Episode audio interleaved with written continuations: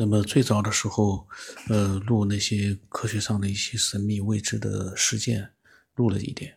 那么当时就有人跟我讲，能不能把双鱼玉佩罗布泊，就是彭加木啊遇难的那个事件呢，呃，讲一讲。但是呢，当时呢，说句实话，网络里面啊，很多关于彭加木的各种各样的一些事情的一个呃介绍，包括一些猜测，版本非常的多。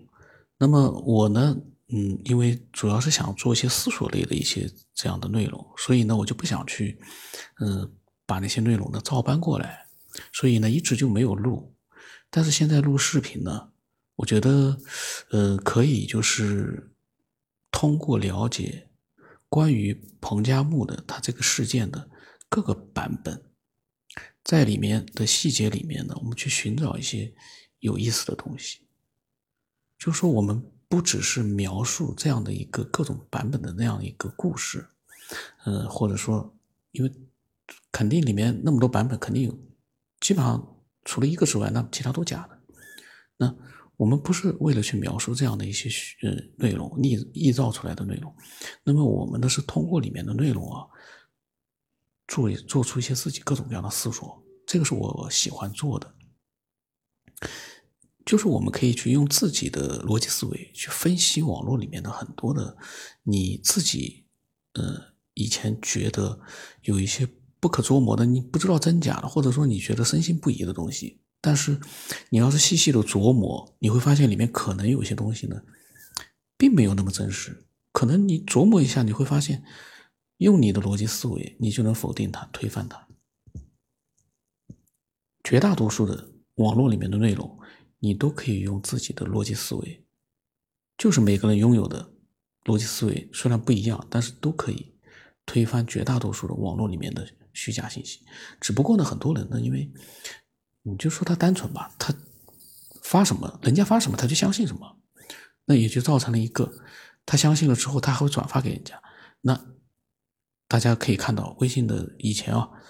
很多人转发，转来转去，转来转去，转了十多年之后，你还会发现那个信息又转回来了。你会就会觉得，怎么这个假的这个新闻怎么转了这么长时间还在转？原因是什么？没有去思索，他根本没去动脑子。那么我们呢？呃，我呢就是准备啊。把这个彭加木的这个事件，因为彭加木这个事件到现在没有一个最终的答案，版本特别多。那有的人甚至于说他穿越去做了王莽，成立了自己的王朝，短暂的一个王朝。说那个游标卡尺就是他过去设计出来的，这个呢，怎么说呢？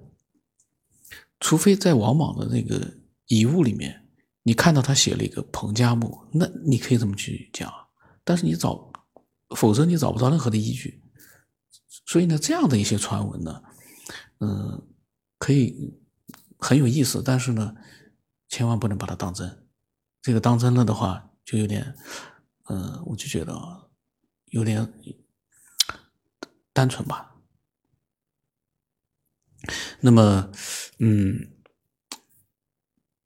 有一个版本呢，是有一个自称为是法医的人，他呢描述了他所知道的彭加木事件。但是啊，我事先就要说一下，他这个版本出来了之后，后来又出来了一个人，是一个有名的一个媒体的一个人物。他呢就去考证了之后，发现，呃，这个所谓的法医，呃，其实呢，他的名字包括他的职务，呃，都是假的。那么这个呢，怎么说呢？你如果说他的名字啊，或者他的工作单位，他的所在的一个所在地，如果都是假的话，其实，嗯，我个人认为啊，这样的一个事件的话，不排除他。隐瞒一下自己的身份，这也是有可能的。我们主要是看那个事件，他所描述的整个细节是不是经得起大家的推敲？你会觉得听了之后觉得，哎呦，无懈可击。但是呢，既然就是有人出来说他可能是假的，那呃假的几率呢也蛮大的。但是呢，它的内容呢，嗯，又看上去啊，好像蛮丰富的，而且呢，可能会有的人觉得还蛮真实的。那我我从现在开始，我就嗯一个版本一个版本的一边讲一边来做自己的一个，假如有自己的想法，我就会谈。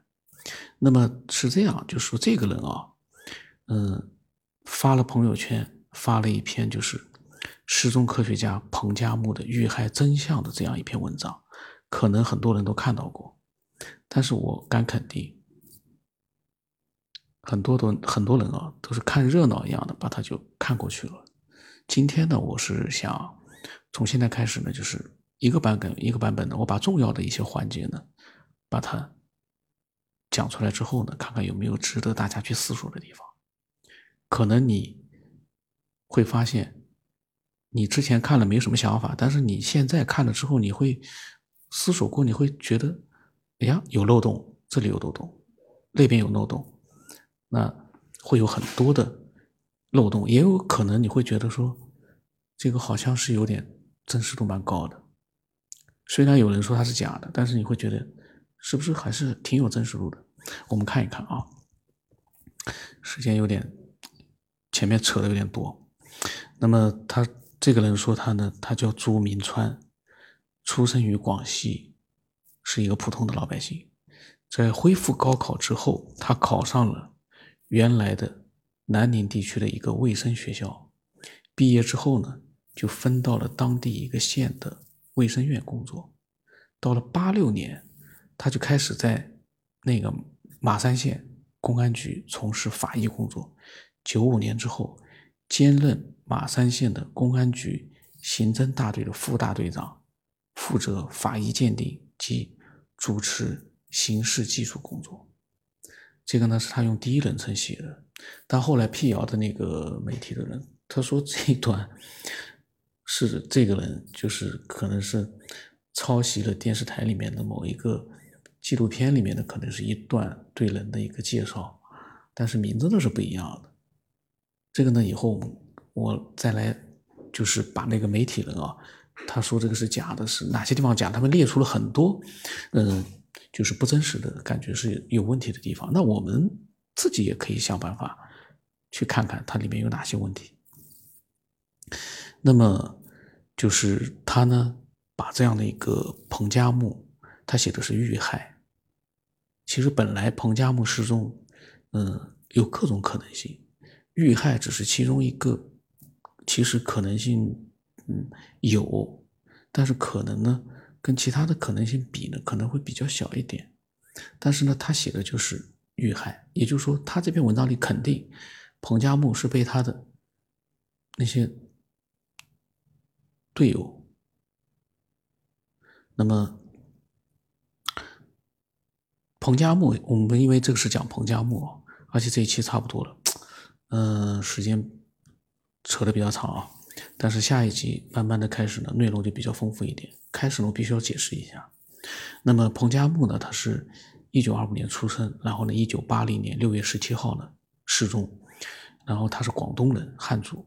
四七年毕业于中央大学，七九年担任新疆科学院副院长。七九年的话呢，就是五十四岁。然后他十五次。到新疆进行科学考察十五次，所以他对那个地方非常的熟悉。那么他三次呢进入罗布泊。一九八零年六月十七号呢失踪。那么他的失踪呢就是太悬念了，过于不可思议，已经入选了二十世纪世界十大之谜。这个我不知道，我没有查过到底是不是入选。到时候我来查一查，那么有知道的也可以私信发给我。那今天时间有点长了，那么就先这样吧。